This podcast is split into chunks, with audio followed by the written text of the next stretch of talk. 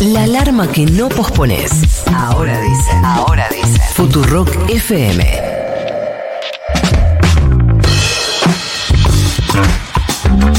Hay una cosa que me cae muy bien de la reta que es que nunca va a modificar su modo de decir el lugar donde eh, pertenece, juntos para el cambio. Dice, Sí, obvio que soy Swiftie. No le sale otra cosa y ya está. Ya está. Y listo. Y es así. Nos vamos a meter, hablabas de la cuestión del oficialismo también, y nos vamos a meter en ese mundo. Hace rato que no hablamos con ella y teníamos muchas ganas. Estoy hablando de Juliana Di Tulio, senadora nacional por la provincia de Buenos Aires por el Frente de Todos, candidata a renovar su banca, ahora Unión por la Patria. Juliana, ¿cómo estás? Florencia Halfon te saluda, ¿cómo te va? ¿Cómo te va, Florencia? Buen día. Buen Gracias día a todos, a todas ahí. Muchas gracias. Em, Y a los tempraneros que están escuchando, ¿no? También. Claro, que son todo, todo. A esta hora Casi son todos. todos. Sí. Em, Esta hora es temprano para todos, ahí hay consenso. no, puede ser que alguno haya seguido largo, pero en general. Igual es bueno, temprano. igual es temprano, sí. Es Eh, temprano. Recién, recién eh, sale el sol, así que bueno, es como temprano. es como temprano. Juliana, quiero arrancar por algo que mm, se habló un poco en los últimos días. Podríamos decir que en un punto es menor, pero en otro sentido es un poco la discusión más estructural respecto de si debe o no debe una alianza política o el oficialismo hacer una paso, jugar una paso, que es si el voto a Grabois es un voto tirado o no. No, no. Tampoco, tampoco se dijo eso, ¿no? Me parece que sacar de contexto lo que se dijo, yo no voy a aclararlo porque no tiene sentido, pero no, mi respuesta es no. ¿Y te parece que habría que haber jugado más internas en distintos lugares? Porque hubo otros distritos, estoy pensando en la ciudad de Buenos Aires, donde había intención de algunos espacios de jugar una interna y se decidió al final que no. A, a- eh, a ver, en el peronismo las internas eh, no suelen tener el mejor de los resultados, ¿no? Nosotros tendemos siempre a hacer eh, listas de unidad. Por eso el peronismo tiene conducciones fuertes, ¿no? Porque la conducción estratégica siempre, eh, bueno, conduce el proceso electoral. Y eh, en este caso, bueno, la enorme mayoría del peronismo eh, consensuó un candidato único, nuestra conducción estratégica, que es Cristina Fernández de Kirchner, eh, también decidió esa, ese camino, me parece a mí que es lo correcto, y de Sergio Massa, ¿no? Me parece que eso es lo que, lo que debe suceder en general en los proyectos que son, eh, bueno, que representan la enorme mayoría de- del espacio del peronismo, ¿no? Eso es lo mejor en términos de resultados electorales, siempre. Eh, Juliana, ¿cómo te va? Nico Fiorentino te saluda.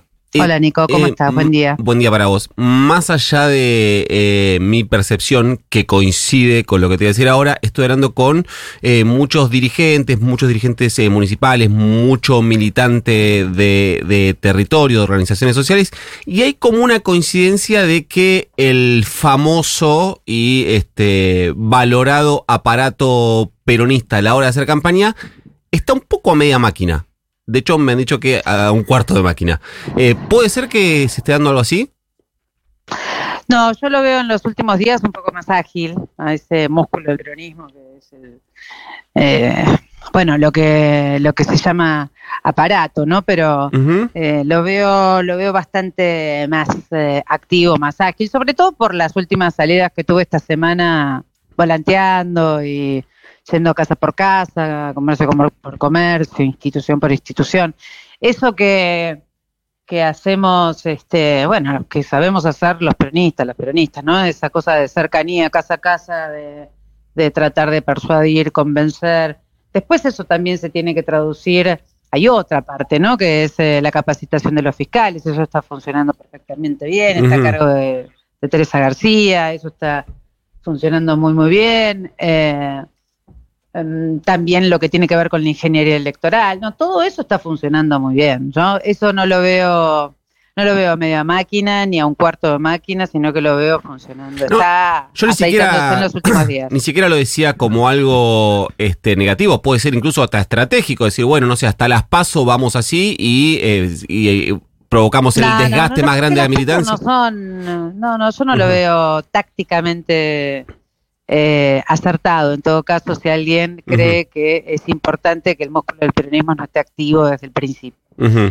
El músculo del peronismo tiene que estar activo desde, desde que empieza, cuando se define el candidato ya tiene que estar activo. Estuvo eh, estuvo dormidito y ahora yo creo que está, está ágil, ¿no? En los últimos días, sobre todo. Eh, pero, y las que siempre están activas hasta que no sabes quiénes son. ¿Quién es?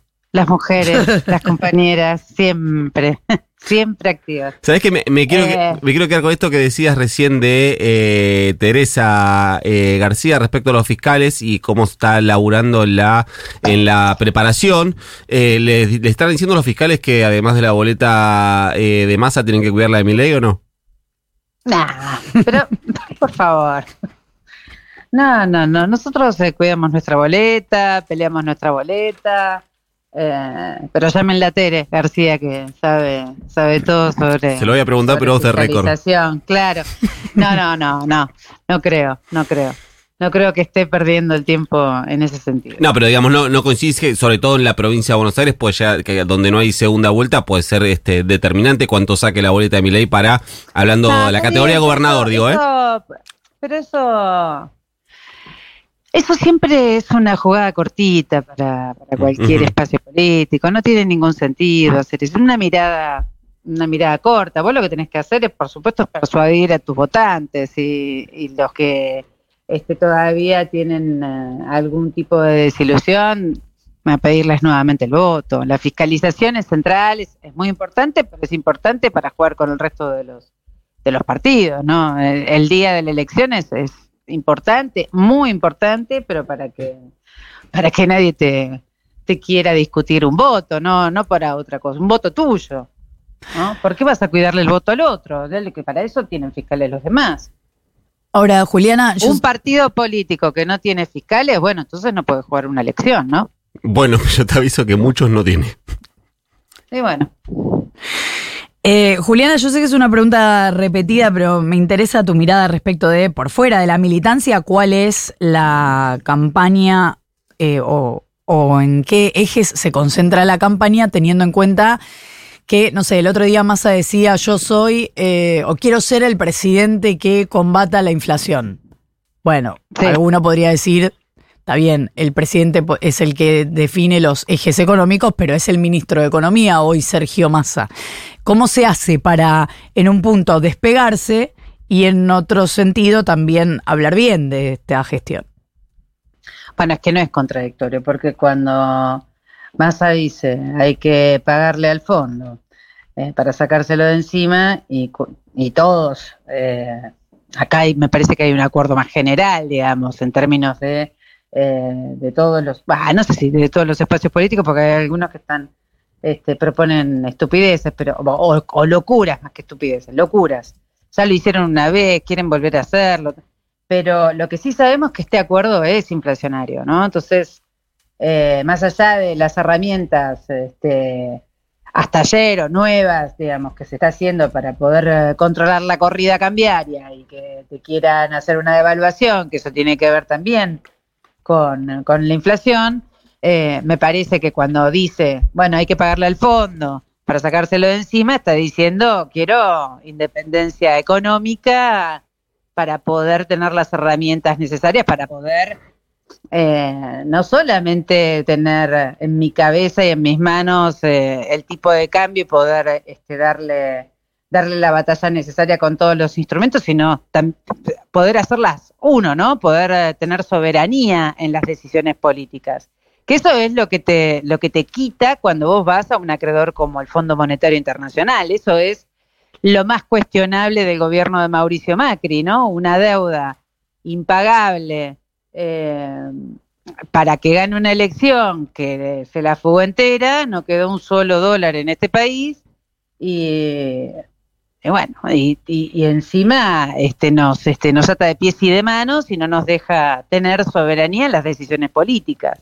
Entonces, sin soberanía en las decisiones políticas, y esto no es contradictorio con el candidato ni tampoco con el ministro, sin soberanía política vos no podés este, controlar una controlar la inflación, es muy difícil, ¿no? Eh, Juliana, me he eh, topado con eh, las mismas personas que, que, sostienen que el macrismo, el PRO, tiene eh, cierto profesionalismo, cierta metodología a la hora de eh, pensar campañas y prepararse con equipos, analistas, gurúes, etcétera, em, marcando como cierta envidia de ese profesionalismo, son las mismas personas que dicen eh, Antonio Gutiérrez Ruiz un chamullero. Por lo cual yo digo, bueno, o está de acuerdo con una cosa o con la otra. Em, vos, qué, em, ¿cómo te llevas con esta eh, idea del, consultor en materia de comunicación, estratega de campaña? No, yo hago política, o sea, y además eh, entiendo que, a la gente hay que hablarle de política. Em, no me, a mí no me parece nada eh, eh, destacable. yo soy respetuosa, obviamente, de, las actividades de los demás y además cuando estoy en campaña tengo poca este, autonomía, ¿no? Me encuadro, obviamente, pues soy un cuadro político, pero eso tiene que ver con mi formación política, no tiene que ver con las estrategias de campaña. Entonces, hay un jefe de campaña y yo a ese jefe de campaña le digo, ok, ¿a dónde hay que ir? Hay que ir a ese distrito, listo, voy a ese distrito, hay que caminar porque hay que, porque lo que hay que hacer es caminar, listo, voy, camino. Pero, pero sé lo que tengo que decir, nadie me puede aportar a mí este, demasiado en términos de lo que, de lo que sé que hay que decir, ¿no? Somos peronistas, los peronistas sabemos perfectamente lo que hay que decir. Eh, cuando hay que pedir perdón, hay que pedir perdón, cuando hay que este, ir para adelante, vamos para adelante. Todo eso yo lo sé hacer y la enorme mayoría de, eh, de los candidatos y las candidatas, bueno, ni hablar más, digamos, yo no creo que, que, necesite que le digan qué tiene que decir, ¿no? O sea, pero bueno, o sea, las estrategias de campaña siempre, eh, siempre aportan una mirada que yo no tengo. No se la voy a discutir, no me parece nada, o sea, no, no, primero en términos personales yo no voy a hablar de nadie, ¿no? Eso empecé una falta de, gusto espantosa, pero no, lo que no puedo es evaluar sobre un trabajo que desconozco, que son estrategias de campaña. ¿Te parece que se está viendo algo particular en esta campaña teniendo en cuenta que no son candidatos ni Cristina Fernández ni Mauricio Macri?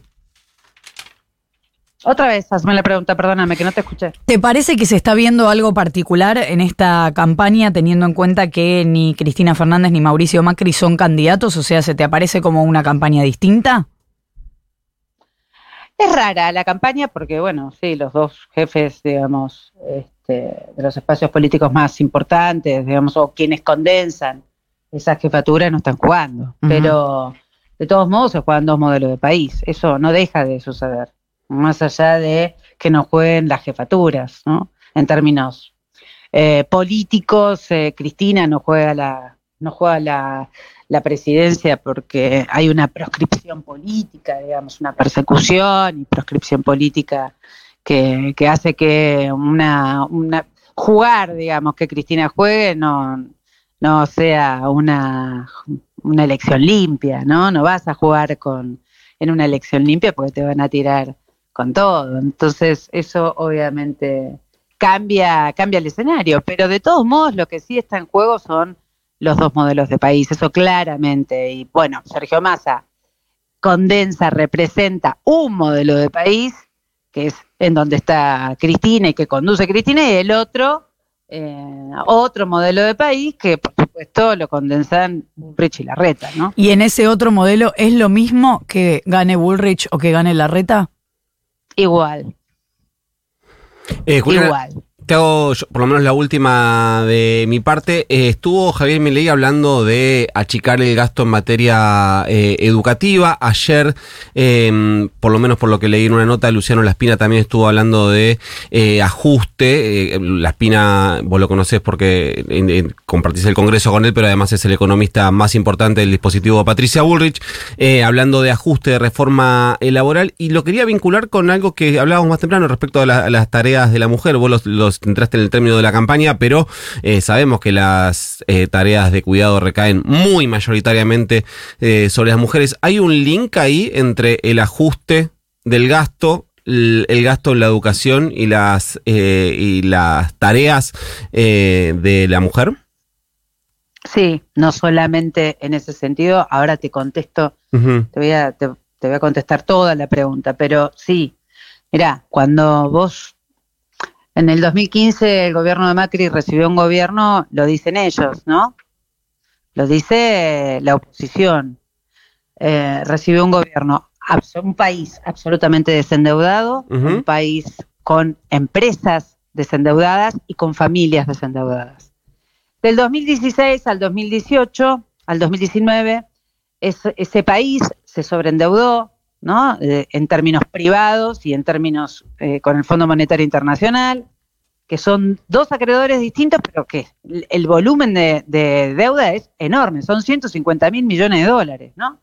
Las empresas también se endeudaron y las familias también se endeudaron. ¿Por qué se endeudaron las familias? Y por el ajuste, por la suba de tarifa, porque eh, empezaron, por supuesto, a dejar de hacer jardines, hospitales, dejan, cuando ajustan y hablan de ese gasto, eh, de ese ajuste de gasto, hablan de eso, hablan de no darte, no darte salud pública, no darte educación pública, el transporte se empieza a encare- a encarecer, o sea, hay- hay menos subsidios para el que, para el que viaja a trabajar. eh, bueno, todo eso sucede. Entonces, en la enorme mayoría de las familias, por lo menos en mi provincia, eh, son monomarentales. Entonces, obviamente que las mujeres se endeudan. ¿Quién sufre el endeudamiento con el Fondo Monetario Internacional? ¿Cuál es el sector que más sufre? Las mujeres. Entonces, cuando, cuando, cuando Massa otra vez habla de desendeudarse, de pagarle al fondo, decirle chau y sacárselo de encima, también le está diciendo a las mujeres que se las va a desendeudar, ¿no? Porque ese endeudamiento, ese peso de endeudamiento es un peso eh, muy importante para las familias, para las familias sobre todo a cargo de mujeres. ¿Por qué? Porque repartimos mejor los ingresos que tenemos, pero los ingresos son menores, porque son un 35% menor al- a igual trabajo, ¿no? Estoy hablando de igual trabajo que un hombre, nosotras ganamos un 35% menos. Pero repartimos todo ese monto adentro de nuestra familia. No es que nos quedamos para ir a la peluquería, para jugar al fútbol, para el- sino que lo repartimos entero dentro, adentro de nuestras familias. Y es menos, es significativamente menos. Por eso un hogar a cargo de una mujer es más pobre que un hogar eh, con, este, con un varón y una mujer, digamos, con dos ingresos o con un ingreso, este, pero es porque significativamente es menor el ingreso. Ahora, cuando te hablan de ajuste y de, y de reforma laboral, también lo que te están diciendo es que te van a seguir endeudando a vos, a las familias, ¿no? Te van a quitar educación pública. Porquitos, claro, porque como nacieron con plata, entonces, bueno, si tienen que mandar a sus hijos a un colegio privado, ya va a ser un país para los que tienen plata, los que nacen en familias con dinero, digamos, ¿no? Si no, no, no vas a poder sobrevivir.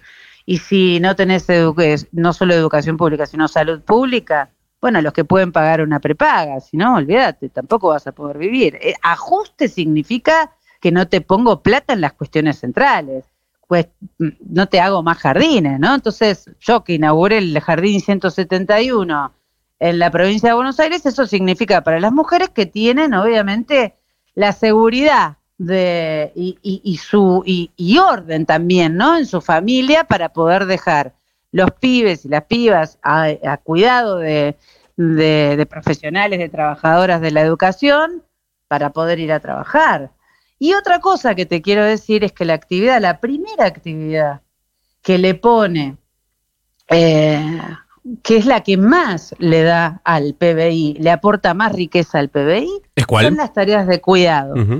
Es el 16%, casi el 17% de aporte al PBI. La segunda es la industria, con un 13%, la tercera es el comercio. O sea, la primera actividad que le pone riqueza a nuestro país son las tareas de cuidado. Entonces, cuando ellos te dicen que se tienen que terminar las moratorias jubilatorias de aquellas amas de casa que no pu- que no aportaron porque porque no aportaron porque fueron amas de casa o aquellas a las que trabajaron y no le- eh, sus patrones o patronas no le aportaron Mm. bueno también lo que te están diciendo que ese muchas gracias por el 17% que me voy a quedar yo pero a vos no te voy a dar nada Es Juliana Di gracias Tulio. por haber trabajado para mí pero a vos no te voy a dar nada Juliana Di Tulio, senadora nacional por el Frente de Todos, candidata a renovar su banca. Gracias, Juliana, por habernos atendido. A ustedes que tengan buenos días. Igualmente, un abrazo grande. Son las 8 y 5 de la mañana.